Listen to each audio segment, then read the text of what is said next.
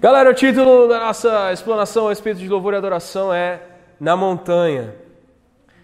Mas eu queria que vocês guardassem duas palavras aqui, principalmente: adoração e louvor. O B já ouviu essa palestra? Sem spoilers, B. Porque na maioria dos contextos a gente usa essas duas palavras como sinônimos. Né? A gente tem esse hábito de usar adoração e louvor como sinônimos. Algumas pessoas, eu tenho lido bastante teologia do louvor de diversos autores, de diversas correntes uh, teológicas, e alguns fazem essa diferenciação, mas uh, como é que eu vou dizer? Ela não tem um senso prático. Ainda não tem um senso prático. Parece muito que a adoração é uma coisa interior e mais sublime, e que o louvor é uma coisa mais espalhafatosa, mais urgente. Mas a Bíblia, no meu entender, lembre-se que isso é algo que está em construção. Eu não, isso não é algo fechado. É, vocês vão perceber que em diversos momentos eu vou trazer um eu acho, ou eu sinto, ou eu penso que. E eu queria que vocês entendessem isso como uma construção coletiva, como algo que nós vamos fazer juntos e que eu tenho certeza que, de posse daquilo que eu entendi, que eu estou dividindo com vocês, vocês vão construir muito mais e vocês vão muito mais profundos nesse entendimento do que eu mesmo fui. E eu quero aprender com vocês aquilo que, que eu ainda não entendi. Eu, eu sinto que eu devo dividir isso enquanto ainda está em construção para que a gente possa construir isso conjuntamente. Mas para mim, a adoração é algo que transforma e o louvor é algo que transcende. E a gente vai entender isso é, ao longo do contexto. Lembrando, adoração e louvor são duas coisas diferentes. E muitas vezes a Bíblia, a maior parte das vezes, quando a tradução não nos trai, porque algumas vezes toda tradução é uma interpretação, certo? A gente tem que levar isso em consideração. Toda tradução, por mais fiel que seja, ela acaba sendo interpretativa em alguns momentos. Como é, para mim me falta muito do conhecimento dos originais e para todos nós aqui, nenhum de nós tem os, os manuscritos, nenhum de nós tem aqui uma Bíblia em hebraico que a gente possa consultar e que a gente tenha fluência no assunto. Nos falta esse ferramental a pessoas que o têm, mas que talvez não tenham ainda conseguido ter essa perspectiva. Então, vamos pedir ao Senhor que, que continue fundamentando o nosso pensamento e edificando o nosso fundamento na palavra. Mesmo quando a gente não tem todo o ferramental necessário, o Espírito Santo pode agir naquilo que nos falta. E ele sempre faz isso. Amém? Discretamente, Adoração e louvor são coisas diferentes e eu queria representar dessa forma. Adoração é algo que vem de fora para dentro e o louvor é algo que sai de dentro para fora. É... E a gente sempre pensa em adoração como aquele momento do louvor em que a gente está mais assim, voandinho, né? Que, que, que, a música dá aquela baixada e o pad sobe, a guitarra enche de reverb, assim. E você, nossa, velho, que lombra louca, tal, isso é adoração. Não, não é isso. Adoração é algo mais racional, é algo mais intelectualmente captador de uma realidade transcendente. Enquanto que o louvor é a manifestação daquilo que a gente percebe. Vamos seguir? A adoração, ela pode ser traduzida como uma contemplação. As letras ficaram muito pequenas, foi mal ela pode ser traduzida como uma contemplação. Até mesmo as palavras que são traduzidas por adoração, elas refletem profunda reverência. Adoração, algumas vezes na Bíblia, a palavra que é traduzida para nós por adoração, ela significa dobrar-se diante de, ajoelhar-se diante de, é, contemplar por longamente, ou sabe aqueles olhinhos apaixonados, sabe? É aquele é o servir, é o dobrar-se. Parece que a posição da adoração não é em pé. Entendam o que eu estou falando? É algo dobrado, é algo curvado. A adoração ela é reverente ao ponto do adorador às vezes se curvar fisicamente. Não sei se vocês têm o hábito de orar de joelhos, mas algumas vezes você ora de joelhos porque você quer domesticar a sua carne que não consegue parar de pensar em outras coisas. Aí você dobra ela. Mas às vezes é que você, que você não você não cai. Então você cai. Eu estou falando que você, cara, se percebe que está diante de algo tão maior que você, que em pé não é a posição correta diante daquilo. Isso talvez seja algo mais próximo do que a adoração. A adoração é a contemplação. Ela é profunda, ela é reverente. E há algo muito interessante a respeito da adoração. Nós somos parecidos com aquilo que nós adoramos. A adoração é apropriação de imagem. E ela forma a nossa mentalidade. Porque aquilo diante do qual nós nos detemos, aquilo que nós servimos, aquilo que nós reverenciamos, aquilo diante do qual nós nos curvamos, passa a ocupar os nossos pensamentos. E por ocupar os nossos pensamentos, ele forma a nossa mentalidade, forma a nossa maneira de ver o mundo. Talvez a gente nunca tenha pensado nessa perspectiva, mas aquilo que nós adoramos molda quem nós somos. Então parem de entender a adoração como somente algo que acontece no momento do culto. No momento do culto acontece a adoração, mas não exclusivamente nele. Na verdade, eu entendo que a adoração acontece muito mais pessoalmente, secretamente, profundamente, interiormente, do que aqui, no culto público. Porque aqui nós temos pouco tempo. E nós temos muitas pessoas fazendo muitas coisas diferentes. E a gente se distrai muito nas nossas perspectivas. Mas sozinhos, diante do que nós temos nos curvado? Qual tem sido a imagem que nós contemplamos no secreto da nossa vida e que tem formado a nossa mentalidade? Enquanto isso, o louvor, ele é um elogio. Ele é uma expressão externa e sensível e captável pelos sentidos dos outros a respeito de algo que nós só nós tínhamos percebido. Nesse contexto, uma pregação também é um louvor. Porque aquele que leu a palavra, entendeu, estudou e preparou a mensagem, teve o seu momento de adoração ali, em que ele contemplou um contexto e um conteúdo sobre o qual ele deseja falar. Mas quando ele vem aqui, o que ele está fazendo é elogiando aquela palavra. Então, em certo sentido, as pregações são louvor. Para quem? Para a glória de Deus. Quando eu, por exemplo, amo muito alguma coisa, eu sou profundamente apaixonado por guitarra e por violão, isso é visível em mim. Quando alguém começa a falar de guitarra comigo, eu me empolgo, eu, eu me exaspero, eu falo, cara, porque o captador, porque não sei o quê, a posição do braço e, e o timbre. Para um leigo, alguém que não entende de guitarra, alguém que não ama guitarra como eu, amo, aquilo não vai fazer sentido nenhum. Mas eu adorei a minha guitarra em casa e no meu tempo com ela. E quando eu vou falar dela, o que sai dela é um elogio. É um louvor. Nessa perspectiva, tudo que nós amamos, a gente fala disso com a boca cheia, com alegria, com, sabe? Isso é louvor. Isso talvez amplie muito a perspectiva que a gente tem do que é louvor. E se a gente usa a palavra louvor para falar de Deus, exige uma contemplação anterior que talvez a gente não tenha tido. A gente às vezes quer elogiar coisas em Deus que a gente não conhece nele. E o nosso louvor é fraco porque a nossa adoração é fraca. O que ocupa os nossos pensamentos não tem nada a ver com aquilo que nós louvamos aqui publicamente. Eu queria embasar esses pensamentos em algumas leituras da Bíblia, para que não fique no que eu estou dizendo, ok?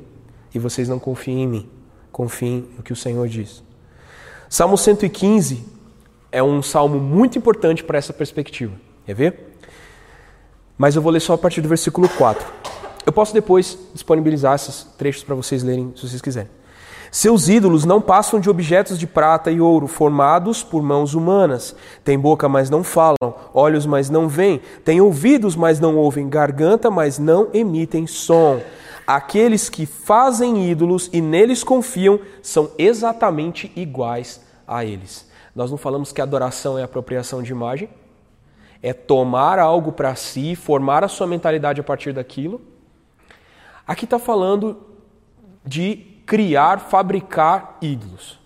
No tempo em que esse salmo foi escrito, no contexto em que esse salmo foi escrito, o autor estava olhando para pessoas que faziam estátuas de deidades ou de pretensas deidades de mitologias e coisas do tipo que se assumiam como deuses na cultura da região. Então você tinha lá Astarote, você tinha Baal, você tinha. Eram bestialidades, eram seres horrorosos representados em estátuas, as pessoas curvavam diante deles. Esses ídolos não falavam, então os seus adoradores se tornavam mudos. Esses ídolos não andavam, então essas pessoas se tornavam inúteis, eles não eram capazes de servir, eles não se moviam. Porque conforme o ídolo era, assim se tornavam os seus adoradores. Não é uma questão física, as pessoas continuavam andando, mas elas se tornavam inúteis para Deus.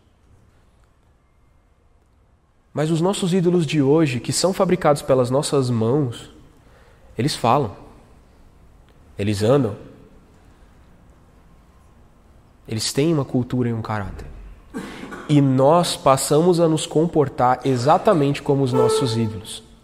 A moda é um exemplo muito claro de como a adoração é uma apropriação de imagem. Porque basta uma pessoa considerada um ídolo usar determinada peça de roupa e logo essa peça de roupa estará no corpo de muitas pessoas que talvez não admitam, mas existe uma contemplação profunda. Existe, quem sabe, algum tipo de idolatria. Não do tipo de você ficar na frente fazendo assim, oh, meu ídolo.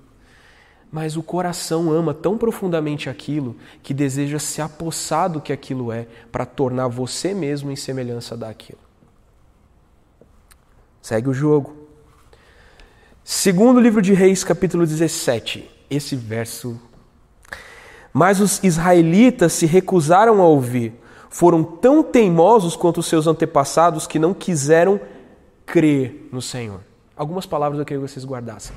Guardem, crer no Senhor, seu Deus. Rejeitaram seus decretos e a aliança que ele havia feito com os seus antepassados e desprezaram todas as suas advertências. Adoraram ídolos inúteis, de modo que eles próprios se tornaram inúteis. Seguiram o exemplo das nações ao redor e desobedeceram a ordem do Senhor para que não as imitassem. Aqui você não tem uma pessoa fazendo um ídolo, adorando esse ídolo e se tornando semelhante a ele. Você tem uma nação reverenciando ídolos e se tornando semelhante às nações que reverenciavam esses ídolos. É uma questão cultural. Toda uma cultura se tornou inútil para Deus porque havia idolatria no seu meio. Conseguem compreender como uma nação inteira se tornou inútil e reprovável aos olhos de Deus por causa da idolatria? Segue o jogo. E aí a gente entra no Novo Testamento em Romanos capítulo 1. E Romanos 1 é maravilhoso para você entender o nosso tempo. Se você ler Romanos 1 com os olhos corretos, você vai entender: uou, meu Deus, já estava escrito lá. Sim, já estava. Romanos 1, esse versículo, a partir do 21, fala o seguinte: Sim, eles, ou os homens, conheciam algo sobre Deus, mas não o adoraram, nem lhe agradeceram. A perspectiva dupla de louvor e adoração começa a aparecer aqui. Eles não adoraram Deus, mesmo sabendo que ele existia. E não agradeceram a Deus, mesmo sabendo quem ele era. Trocaram a grandeza do Deus imortal por imagens de seres mortais aqui a fabricação de ídolos. Ok? Mas não são mais ídolos de pedra, não são mais ídolos de madeira, não são mais ídolos de barro. Não é aquele santo que você gosta tanto de criticar na casa da sua avó. Mas ele fala que a imagem foi trocada por imagens de seres humanos mortais. Muito provavelmente o que Paulo tinha em vista aqui, a perspectiva que Paulo tinha, era da idolatria greco-romana. Quem aí consegue puxar de memória alguma imagem de um deus grego? Vocês conseguem lembrar? Eles são semelhantes aos humanos, eles são exatamente iguais às pessoas. Para para pensar que se você estuda um pouquinho de religião comparada ou de, sei lá, história das religiões, você vai perceber que houve uma mudança no tipo dos deuses. Os primeiros deuses eram muito transcendentes e não podiam ser representados. A segunda geração de deuses era meio homem, meio besta. Aí foi havendo uma antropo, antropomorfização, essa palavra é difícil, antropomorfização dos, das deidades. Não só no aspecto físico. Quando você pensa nos deuses gregos, eles não eram só semelhantes aos homens na sua forma. Eles não tinham só corpo humano, semelhança humana, imagem humana, mas o caráter deles era profundamente humano também. Eles eram vingativos, eles eram lascivos, eles eram eles eram eles eram humanos no seu caráter. Então, houve uma humanização e uma diminuição no valor moral das deidades. Elas não eram mais transcendentes, elas eram iguais a mim. Elas eram uma versão idealizada do que eu mesmo queria ser. A única idolatria que existe é a idolatria do ego. Porque quando o homem cria um Deus externo a si, na verdade ele está criando uma imagem talvez arquetípica, talvez de sonho, uma imagem onírica dele mesmo, algo que ele desejava ser, ele projeta numa deidade externa a ele. E ele passa a adorar aquele ideal a fim de alcançá-lo. Lembra um pouco de programação neurolinguística, né? Lembra um pouco de coaching, assim, as galeras? Não, vamos fazer o meu eu ideal, eu vou perseguir. Cara, é idolatria do ego. Foi mal, mas é idolatria do ego. E todos os deuses que nós criamos são a nossa imagem, a nossa semelhança, porque nós não queremos reconhecer o Deus que está no céu, porque ele faz tudo segundo a sua vontade, não segundo a nossa. E nós queremos deuses que nós possamos controlar. Idolatria é isso, deuses que nós possamos controlar. E como nós só podemos controlar nós mesmos, nós criamos deidades à nossa imagem e à nossa semelhança, mas projetamos nelas os nossos ideais a fim de talvez de alguma forma nos redimir. Isso é impossível. O homem caído não pode redimir a si mesmo nem a cultura a seu redor. Portanto, o que adoramos, contemplamos, vai ocupar os nossos pensamentos. E porque ocupa os nossos pensamentos, vai fundamentar as crenças profundas do nosso coração e vai sair pela nossa boca. Nós vamos elogiar aquilo que nós olhamos demais.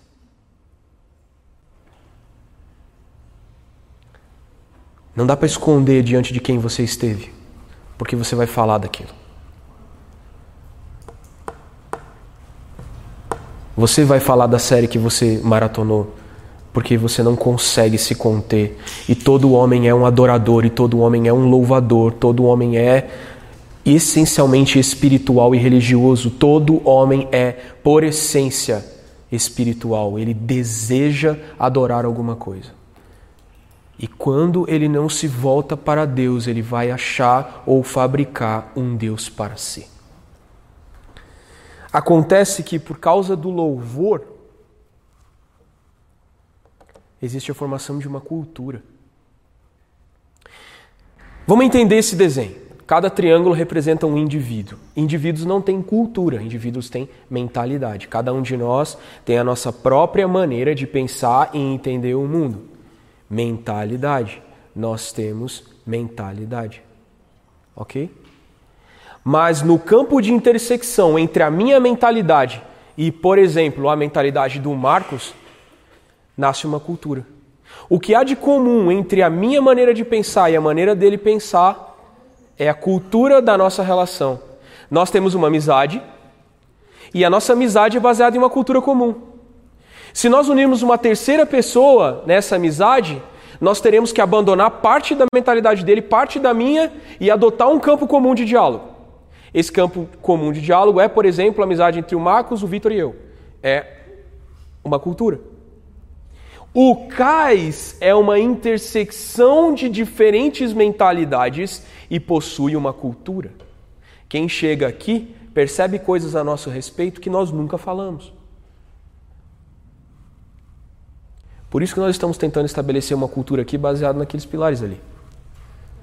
Aquilo tem que ser o nosso campo semântico comum, aquilo tem que ser a nossa unidade, a gente tem que pensar naquilo. Aquilo ocupa o nosso pensamento a fim de se tornar a nossa mentalidade, para que no campo comum entre nós aquilo floresça, aquilo dê frutos. Da união das nossas mentalidades surge uma cultura, e é assim em toda a sociedade humana. Uma família já é uma sociedade. A cultura do pai se une à cultura da mãe, da unidade dos dois, os filhos são criados, mas eles têm suas próprias mentalidades, eles vão rejeitar parte da cultura dos pais, eles vão abraçar parte da cultura dos pais. E dessa intersecção surge uma cultura da família. Quando uma família se casa com outra, porque cada casamento é um casamento familiar, tá? Você não consegue se isolar, você vai ter que conviver com a família da sua esposa, de algum jeito, do seu marido, de algum jeito vai ter atrito, porque as culturas são diferentes. No campo de intersecção existem semelhanças, fora dele há atritos. Aí vocês falam assim, por que de acho a gente está falando desse estudo, sei lá, sociológico de formação de cultura? É simples, porque todo indivíduo tem a sua adoração e o louvor dele é a mentalidade que ele manifesta. Aquilo que eu falo, você vai ouvir. E o que você ouve do que eu falo, você adora o meu louvor. Vocês estão entendendo? Vocês vão contemplar o que eu estou elogiando. E vocês vão formar uma relação comigo, uma cultura comigo baseado no que eu falo, baseado no que eu elogio. Por isso, existe a necessidade da gente construir uma adoração a Deus e um entendimento do Senhor e uma contemplação profunda e uma devoção profunda, uma relação profunda e íntima com Deus, a fim que a gente construa culturas e sociedades à imagem e semelhança do nosso Criador. Isso é possível. Isso é possível. 2 Coríntios capítulo 3 fala para nós o seguinte: Portanto, todos nós, dos quais o véu foi removido, podemos ver e refletir a glória do Senhor. Ver é adorar. Refletir é louvar. Percebe o duplo processo acontecendo aí? Quando eu vejo o Senhor, eu falo dele. E esse processo de contemplar e expressar, contemplar e manifestar, faz o quê? O Senhor, que é o Espírito, nos transforma gradativamente à sua imagem gloriosa, deixando-nos cada vez mais parecidos com Ele. Bingo! Bíblia! Imaginei o Jess Pinkman falando. Bíblia. Quem entendeu, complete. Bíblia. Ela é coerente consigo mesma, os princípios que ela apresenta, desde o Gênesis até o Apocalipse, se sustentam. Aquele, aquilo que você vê, aquilo que você reflete, transforma você naquilo. Se nós contemplamos o Senhor, nós vamos nos tornando gradativamente mais e mais parecidos com Ele. Lucas capítulo 6. A pessoa boa tira coisas boas do tesouro de um coração bom, e a pessoa má tira coisas más do tesouro de um coração mau, pois a boca fala do que o coração está cheio. Não preciso explicar. E o Salmo 66. Ele é maravilhoso. Gente, se vocês tiverem um tempo, leiam o Salmo 66 e entendam quantas formas diferentes de louvor ele ensina e estimula que aqueles que contemplam Deus e as suas obras o louvem concernente à sua grandeza. Vou destacar alguns textos aqui. Venham e vejam as obras de Deus. Que feitos notáveis ele realiza em favor das pessoas. Venham e ouçam todos vocês que temem a Deus, e eu lhes contarei o que ele fez por mim. Venham e vejam. Ou seja, adorem. Venham e ouçam ou seja, contemplem com os ouvidos o que ele fez, os fatos notáveis, e eu lhes contarei o que ele fez por mim. Cara, um culto nada mais é do que cada um de nós contando o que ele fez por mim. E aquilo que eu adorei do que ele fez por mim, aquilo que eu contemplei da obra de Cristo a meu respeito, flui como louvor de mim, de forma que você vê os feitos notáveis do Senhor e se admira do que ele fez na minha vida, e isso redunda em glória para ele. Isso forma uma cultura de louvor e de adoração. Nós estamos todos aqui para louvar o Senhor, louvá-lo pelo que? Pelo que ele fez. Mas cada um de nós tem uma perspectiva diferente da mesma obra. E quando nós dividimos essas perspectivas, surge um louvor perfeito. Igreja não é lugar de um mega louvador. ser mega adorador, ser mega louvador, para que todo mundo fique embasbacado com quão louvador é aquele louvador. Mas é lugar de nós dividirmos o que Deus tem feito nas nossas vidas e de nós o louvarmos por isso. E eu agradeço a Deus pelo que Ele fez na vida do irmão, mas eu só posso contemplar o que Ele fez se esse irmão louvá-lo. Tem um momento muito importante nos nossos cultos, aqui na Igreja no Guará, e que nós não temos tido no cais.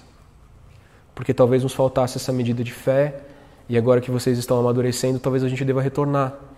É o tempo da mutualidade, é o tempo em que cada um de nós nos reunimos em pequenos grupos e nós começamos a comentar aquilo que foi pregado, de modo que o entendimento de um complete o entendimento do outro e a gente possa juntos nos edificar. Na verdade, os rolês pós-cais, com exceção dos porões, são isso. O tempo que a gente fica aqui, às vezes até duas horas da manhã, três horas da manhã, não é para a gente ficar falando das nossas próprias sofrimentos e dores e aflições e diversões, mas é para a gente continuar contemplando Cristo, um na vida do outro. Eu lembro que eu sei e creio e vejo e tenho certeza que boa parte do que foi formado de Cristo em mim não foi formado a partir de um púlpito, mas foi formado a partir de uma mesa de conversa, de comunhão, onde a gente estava conversando a respeito de Jesus com um guardanapo. Quem lembra do guardanapo, entenda. A gente escreveu muitas coisas em guardanapos a respeito de Jesus. Porque a gente não tinha outro papel e a gente queria, cara, olha isso aqui, olha esse versículo, essa palavra, e começava. Muitas das coisas que hoje são fundamentos especiais e profundos, crenças profundas e transformadoras do nosso coração, não começaram num púlpito, eles começaram em mesas, em que a gente estava dividindo as nossas perspectivas do Senhor. E mais ainda, boa parte do que nós pregamos aqui não foi construído no coletivo, foi construído sozinho, foi construído em oração, foi construído em lágrimas diante do Senhor. Nós e Deus, nós diante dele, a luz dele batendo na gente e doendo nos olhos, não fisicamente, é claro, mas agredindo, a gente vendo na luz de Deus, nós somos pó. No fim, o que nós louvamos, manifestamos, contemplamos, elogiamos, etc., vai ocupar o pensamento das pessoas que nos ouvem, vai ser elogio para o seu Deus, seja ele o Deus verdadeiro, com letras maiúsculas, ou seja ele um Deus idealizado e falso, com letras minúsculas, e vai levar as pessoas a contemplá-lo. Então, não há muito é, segredo nisso. O que você contempla é o que você vai manifestar. Portanto, a adoração está no pensamento e ela forma o conteúdo daquilo que é o louvor. E o louvor é palavra e ela é forma. Forma, conteúdo, palavra, pensamento, louvor e adoração. E o pensamento meu viaja foneticamente como uma palavra, atinge o seu ouvido e passa a ser o seu pensamento. Aquilo que eu estou pregando aqui está ocupando o seu pensamento e vai formar o seu caráter na direção que eu estou apontando. Sério isso. E agora a gente tem uma quebra. Velho, você precisa perder o medo da montanha. Não é literalmente, não é um monte literal, mas Êxodo capítulo 20 nos conta uma história, talvez, pode ser, não sei. Êxodo capítulo 20 nos conta uma história muito interessante. Ela, ele conta a história de quando o povo de Israel, recém-saído do Egito, numa terra de idolatria de perspectivas erradas e errôneas a respeito de Deus e deuses, passaram um tempo no deserto e se aproximaram do Monte Sinai, onde Deus se manifestou ao seu povo de uma maneira visível. O povo conseguiu ver Deus descendo no monte. O povo conseguiu ver o topo do monte pegando fogo. E tinha tipo trombeta, trovão, guitarra com overdrive, tinha altas paradas assim. Não, guitarra não, mas seria muito legal. Eu, eu, acredito que a guitarra é o trovão domesticado, mas isso é uma crença pessoal, não quero dividir com vocês. Mas quando o povo ouviu os trovões e o som forte da trombeta, e quando viu o clarão dos raios e a fumaça que subia do monte, ficou à distância, tremendo de medo. Quem não ficaria com medo diante de um espetáculo desse? Certo? Êxodo capítulo 20. Disseram a Moisés: Fale você conosco e ouviremos, mas não deixe que Deus nos fale diretamente, pois morreríamos. Continuando, Moisés respondeu: Não tenham medo, pois Deus veio desse modo para prová-los e para que o temor a ele os impeça de pecar. Mas, enquanto o povo se continuava à distância, Moisés se aproximou da nuvem escura onde Deus estava. Imaginem esse quadro.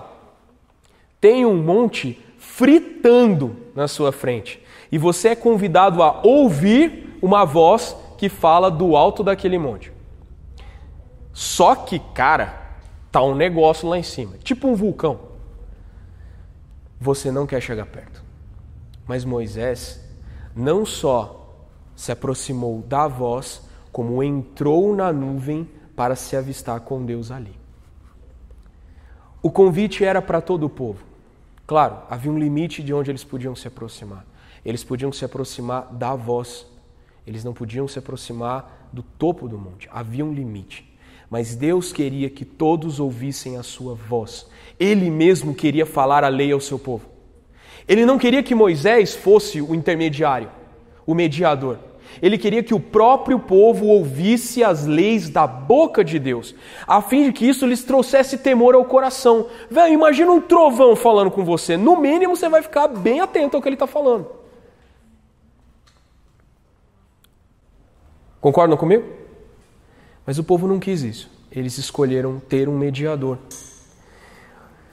A proposta para vocês essa noite é menos mediadores, menos intermediários. Porque na verdade todos nós só temos um intermediador. Um mediador. Lembra que a gente leu hoje em João 1? A lei veio por meio de Moisés. A graça e a verdade vieram por meio de Jesus Cristo. É como se o. Tá, é como se, ok? Como se o Deus do topo do monte tivesse descido dele. Não como fogo, trovão, relâmpago, Hadouken, nada disso. Mas como um homem, Jesus Cristo. E esse homem era cheio de graça e de verdade. E nós pudemos olhar para ele. Ele se tornou a nossa única o nosso único intermediário. E hoje nós não precisamos mais subir aos montes. Sabe por quê? Porque o Filho é a imagem do Deus invisível. E Deus nos falou pelo Filho. O Filho irradia a glória de Deus. Lembra que nós estávamos falando sobre João antes? Cara, quando nós olhamos para Jesus, nós vemos Deus, Deus inteiro. Não há nada de Deus, do caráter de Deus, que não possa ser visto na pessoa de Jesus.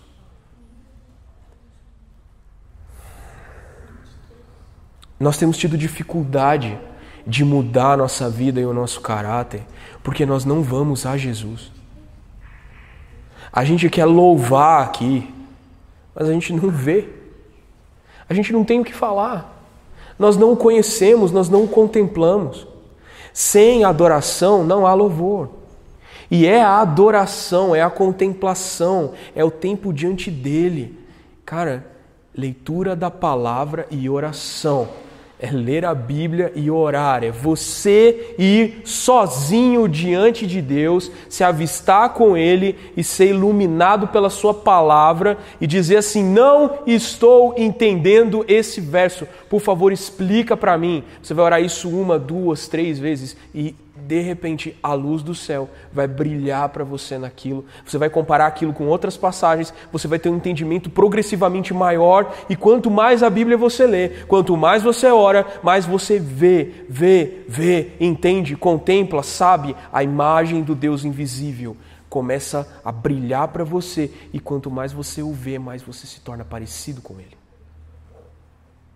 Ao final desse processo, é 1 João capítulo 3, versículo 1 a 3. Nós não sabemos como seremos, mas seremos semelhantes a Ele, porque haveremos de vê-lo como Ele é. No fim das contas, hoje, nós somos espelhos dessa glória. O que nós fazemos aqui no momento de louvor, o que nós fazemos aqui na pregação, é ser um espelho disso, mas é, é ser um espelho sujo. Não existe total e completa reflexão da imagem de Deus. Porque nós ainda estamos sendo transformados nesse processo. Nenhum de nós está pronto. Nenhum de nós arroga isso para si. Olhem para mim, eu sou o Cristo. Não sou, eu, eu quero parecer com Ele. Eu estou nesse processo. Mas aqueles que o contemplam se tornam semelhantes e, assim, não haverá crescimento em nenhum de nós, não haverá amadurecimento em nenhum de nós. A nossa expressão não mudará, nós não seremos mais ousados no evangelismo, não haverá louvor em nós enquanto nós não quebrarmos a nossa preguiça, o nosso medo a nossa ignorância e nós subirmos as montanhas da leitura da Bíblia e da oração a fim de nos avistarmos com Deus. Isso é uma iniciativa pessoal, isso é o que cada um faz individualmente, que eu não posso fazer por vocês, que nenhum de vocês pode fazer pelo outro, nenhum de vocês pode fazer por mim. Essa montanha é sua, é você na sua montanha, é você sozinho com Deus, é você e Ele. O que eu ensino aqui, o que vocês ensinam aqui, o que cada um divide aqui no cais, não pode fazer nada além de ser um louvor e tentar apontar para Jesus. Mas cada um de nós precisa desejar amar avistar-se com Deus. E até agora a gente não falou de música, né? Porque música não tem nada a ver com isso. Louvor não tem nada a ver com música. A música é uma ferramenta importante no louvor, mas a música não tem nada a ver com adoração, nada a ver com louvor. A música é um acessório. As mais belas canções não tinham instrumentos acompanhando. Não quero desencorajar vocês aos ministérios de louvor de vocês. Quero encorajá-los a uma perspectiva diferente dessa mesma ferramenta. Mas, finalmente, louvor com música. Ok? Tem gente, depois vocês tragam para raspar o teto ali. Finalmente nós vamos falar de louvor com música. Por quê? Porque todo esse processo culmina em algum tipo de louvor. E o tipo de louvor mais executado nas nossas igrejas, bom, temos dois: a pregação, que ninguém entende como louvor, mas é louvor, e a música. E a gente se propôs a falar da música. Mas a pregação a gente já falou aqui, ok? Segue. Em Marcos capítulo 12, a gente tem o que eu chamo de antropologia de Jesus. Diz o seguinte: porque na verdade ecoa Deuteronômio, né? Então, por isso que eu adotei essa. Marcos capítulo 12 fala o seguinte: Ame o Senhor seu Deus de todo o seu coração, de toda a sua alma, de todo o seu entendimento e de todas as suas forças. Esse verso é muito conhecido nosso, mas aqui Jesus está descrevendo, ecoando o Antigo Testamento, descrevendo uma antropologia, descrevendo um estudo do interior do homem. E ele diz que o homem é constituído de coração, alma, entendimento e forças. Se a gente for fazer um paralelo, se a gente procurar, uma coisa que eu gosto muito de fazer, que eu quero recomendar que vocês façam também, é que vocês procurem em dicionários da Bíblia, mesmo Bíblias online, essas coisas e aplicativos, tem como você procurar por certa palavra e ver todas as ocorrências dela na Bíblia. E quando a gente faz esse processo com coração, a gente percebe que coração diz muito respeito a duas coisas: as crenças profundas da gente, que definem a nossa identidade. O coração é feito para crer e para amar. Isso é o coração. O coração ama, o coração crê. As crenças profundas do nosso coração são muito importantes aqui nesse processo. Depois fala de alma. E quando você procura alma na Bíblia, você vai entender que alma diz respeito à nossa relação com o tempo. Tempo mesmo, com as ansiedades, expectativas e tudo mais. Alma é aquela. Por que, que você está ansiosa, alma? Por que, que você está abatida? A alma parece que nessa perspectiva aqui, ok, eu sei que existem outras maneiras de entender essas mesmas palavras, mas nessa perspectiva aqui, a alma é a relação com o tempo. É a alma que carrega a dor do passado e que faz expectativas para o futuro. Entendimento, em algumas traduções, é, inclusive, é traduzido inclusive como mente. É onde nós guardamos os nossos pensamentos. A mente parece que é algo mais exterior e aquilo que passa pela mente vai se depositar no coração, mas passa pela mente. A mente é o juiz analítico do mundo ao nosso redor. É como a gente, o entendimento é, é como a gente lê o mundo. É a nossa leitura zero do mundo, ok? E as forças aqui não é necessariamente força física, mas é a nossa disposição mental, é a nossa vontade, é a nossa força de vontade. Agora, eu queria fazer esse comparativo. A gente sabe que a música, e inclusive a música de louvor, ela tem quatro partes. Ela tem uma poesia ou uma letra, ela tem melodia, ela tem uma harmonia e ela tem um ritmo. Se você traçar um paralelo entre essas quatro partes da música e você conseguir analisá-los da mesma perspectiva, você vai perceber que a poesia da música, a letra, o conteúdo dela, vai se depositar como crença no seu coração. Você passa a acreditar naquilo que é cantado. E é por isso que as músicas são muito importantes na nossa teologia e a gente precisa analisar muito bem as músicas que nós cantamos, porque nós vamos formar muito da nossa crença e do nosso amor a Deus baseado nas músicas que nós cantamos. E há muita, muita incorreção teológica, há muita, ah, como direi, há muita mentira sendo cantado a nosso respeito, a respeito de Deus, no cancioneiro dito gospel. É, assim, se a gente acreditar naquilo, nossa alma vai se perder. Porque elas são mentiras. Nós estamos formando as crenças profundas do nosso coração baseadas em mentiras a respeito de Deus e a nosso próprio respeito. A melodia, ela acalma a sua ansiedade. Melodias gentis tendem a colocar a alma em repouso. E ela mexe com a nossa expectativa. Cara, melodias suaves podem fazer a nossa alma se curar das suas dores. Mas também melodias agressivas podem fazer as almas paradas acordarem. Eu toco guitarra. Vocês acham que eu ia falar só da suavidade? A harmonia tem a ver com a mente. A harmonia é uma parte um pouco nebulosa da música e geralmente só os músicos conseguem entender que diabos é harmonia na música. Mas é aquela parte da música que não muda tanto. Mas ela, é assim, eu, sabe o violão tocando? O violão é um instrumento de harmonia e ritmo. O piano faz harmonia e melodia. A bateria faz ritmo. O baixo faz uma parte melódica, uma parte harmônica importante no grave e também tem pulso rítmico. A harmonia da música determina o seu humor. É qual a disposição mental sua quando você se aproxima daquela música. Eu posso tocar a mesma música aqui, com a mesma melodia, com a mesma letra e fazer vocês acreditarem em duas coisas diferentes, simplesmente mudando a harmonia. Porque a harmonia molda a disposição mental. Se eu começo uma música numa sexta menor, você vai ficar tenso imediatamente e perguntando o que, que vem depois. Se depois da sexta menor eu coloco uma quarta, cria uma rampa de esperança.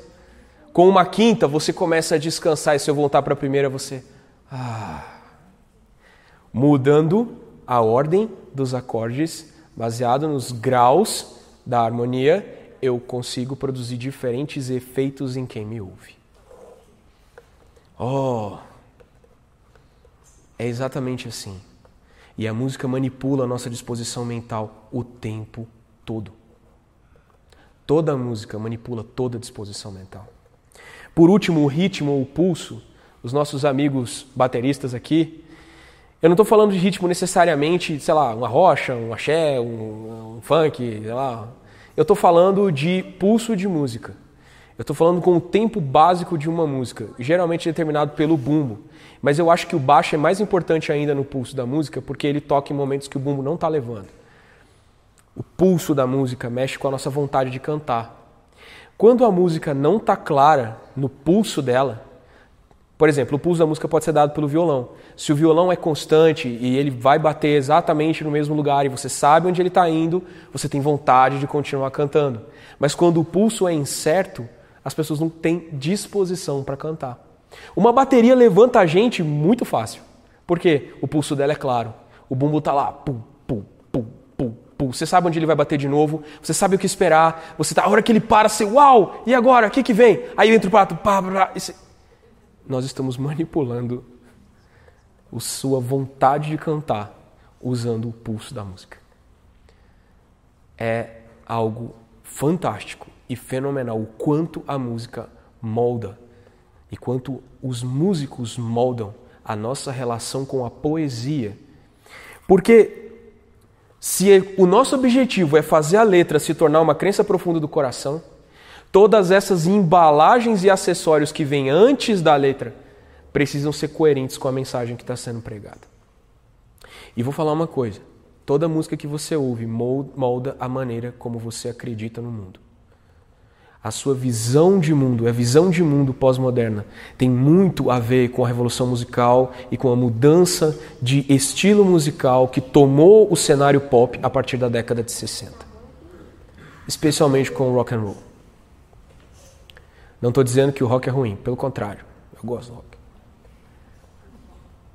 Mas compreendam que existe um princípio de nos tornar semelhantes àquilo que nós ouvimos. Ouçam boas músicas. Não precisa ouvir coro de igreja. Ouçam também. Mas não precisa ser canto gregoriano, velho. Mas entendam o que vocês estão ouvindo e percebam que tudo que vocês ouvem molda quem vocês são. Vai afetar as crenças profundas do seu coração em algum momento. Vai alterar a sua visão de mundo em algum momento. O versículo final que eu quero deixar para vocês é Colossenses capítulo 3, que diz o seguinte: que a mensagem a respeito de Cristo, em toda a sua riqueza, preencha a vida de vocês. A mensagem é um louvor a respeito de Jesus. Então, que aquilo que se elogia de Jesus preencha a vida de vocês. Ou seja, que vocês passem a adorar Jesus na sua mensagem. Ensinem e aconselhem uns aos outros com toda a sabedoria. Cara, ensinar e aconselhar é a mesa que nós estávamos falando aqui. Não é a pregação do púlpito, é a pregação da mesa. Ensinem uns aos outros, aconselhem uns aos outros, mas como? Com sabedoria. Baseado no que você contemplou de Jesus, você deve ensinar os outros. Cantem a Deus salmos, hinos e cânticos espirituais com o coração agradecido. Cara, a produção de músicas a respeito de Jesus não vem de uma outra coisa senão de um coração que entendeu a graça de Deus e que, portanto, é grato. Para algumas pessoas é muito natural compor a respeito do Evangelho, porque eles entenderam o que Jesus fez por eles. E começam a cantar, eles simplesmente começam a cantar. Nem todos nós temos essa habilidade mas de alguma forma, algum tipo de louvor será natural para você quando você contemplar a graça de Deus. Talvez seja o louvor da pregação, talvez seja o louvor da musicalidade, talvez seja o louvor do abraço, talvez seja o louvor do socorro aos necessitados. Eu não sei que tipo de louvor a graça de Deus vai suscitar em você, mas algum louvor a adoração vai produzir.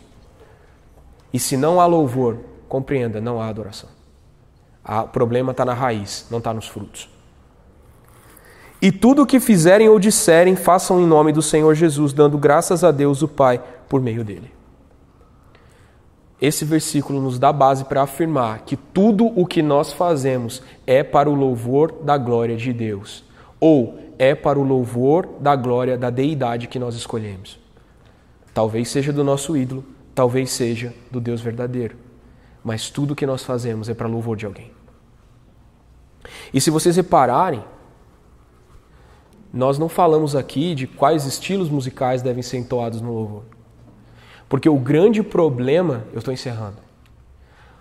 O grande problema não é o estilo musical, não é o instrumento usado. Alguns estilos têm dificuldades morais, porque ativam pontos do corpo e da alma que deveriam não ser ativados no momento de adoração. Mas isso é uma questão muito cultural. O ritmo que funciona como louvor na África, no interior, sei lá, do Malawi, não vai funcionar numa grande igreja em Brasília. Porque a cultura é total e completamente diferente. E a nossa maneira de entoar no cais pode não funcionar no Ruiós. Porque é a cultura do lugar. E a gente tem que aprender a ser flexível nesse aspecto. Nós somos nós, a nossa cultura é essa, outras igrejas são outras igrejas, a cultura deles é diferente. O problema é o coração. E todo mundo reconhece, é fácil reconhecer quem esteve com Deus, porque o rosto dele brilha. É fácil reconhecer quem viu Jesus, porque ele fala com fluência e com ousadia da graça de Deus. Mesmo que as palavras se atropelem e não haja eloquência, mas as palavras são claras. Você fala: Eu não sei o que esse cabra viu, eu sei que eu estou vendo esse cabra e eu quero ver o que o cabra viu. Eu não sei que montanha que ele subiu, mas eu quero ir lá também.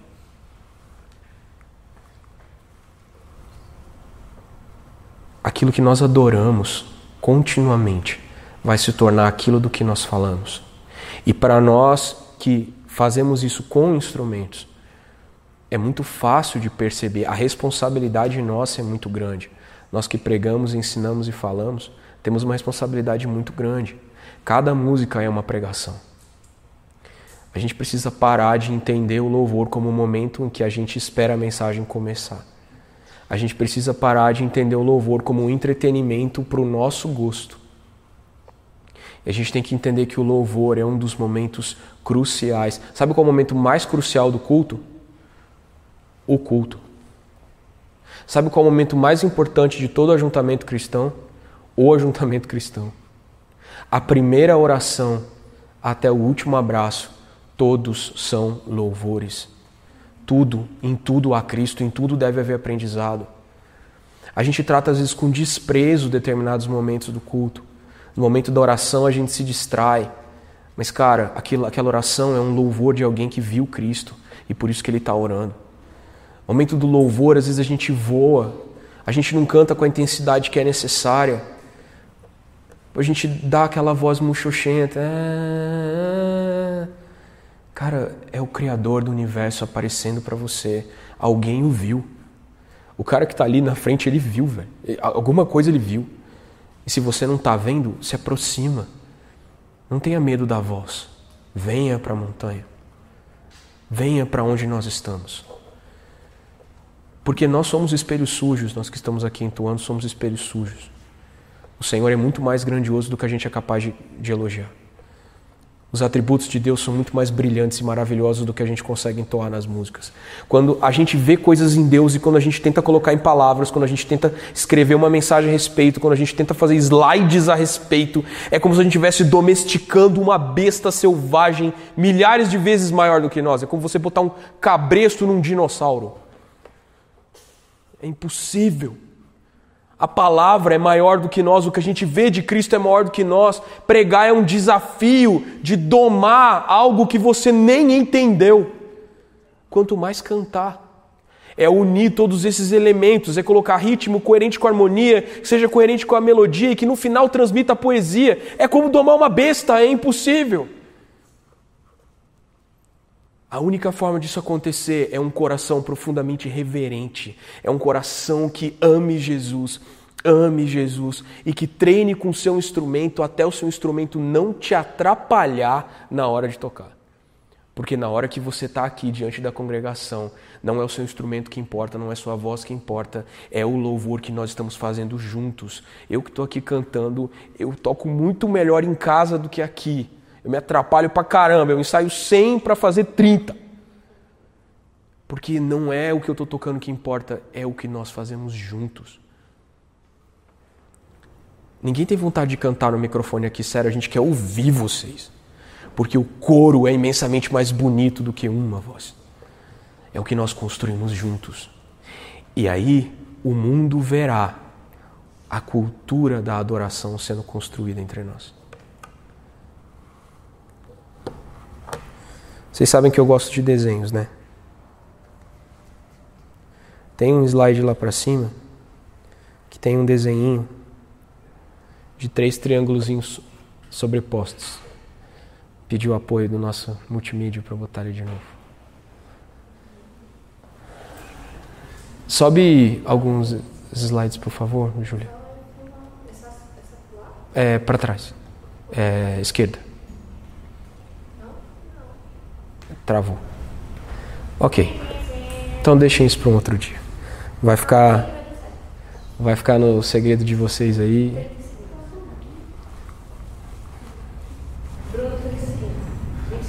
O Bruno vem como uma montanha que se arrasta. É assim que um homem anda, cara. O homem não anda, o homem se arrasta. e leva tudo consigo no caminho. É. É essa. Essa aí, eu não tenho outra. Quando vocês forem pensar em louvor, pensem nisso. São três montanhas sobrepostas. É a criação de uma cultura de adoração e louvor. A montanha de cada um dos músicos aqui se soma para que haja em vocês uma adoração. Cada um do cais contribui com a sua própria perspectiva de Deus, com a sua própria adoração a fim de que uma cultura de louvor seja criada entre nós. O verdadeiro louvor é o que todos nós produzimos juntos.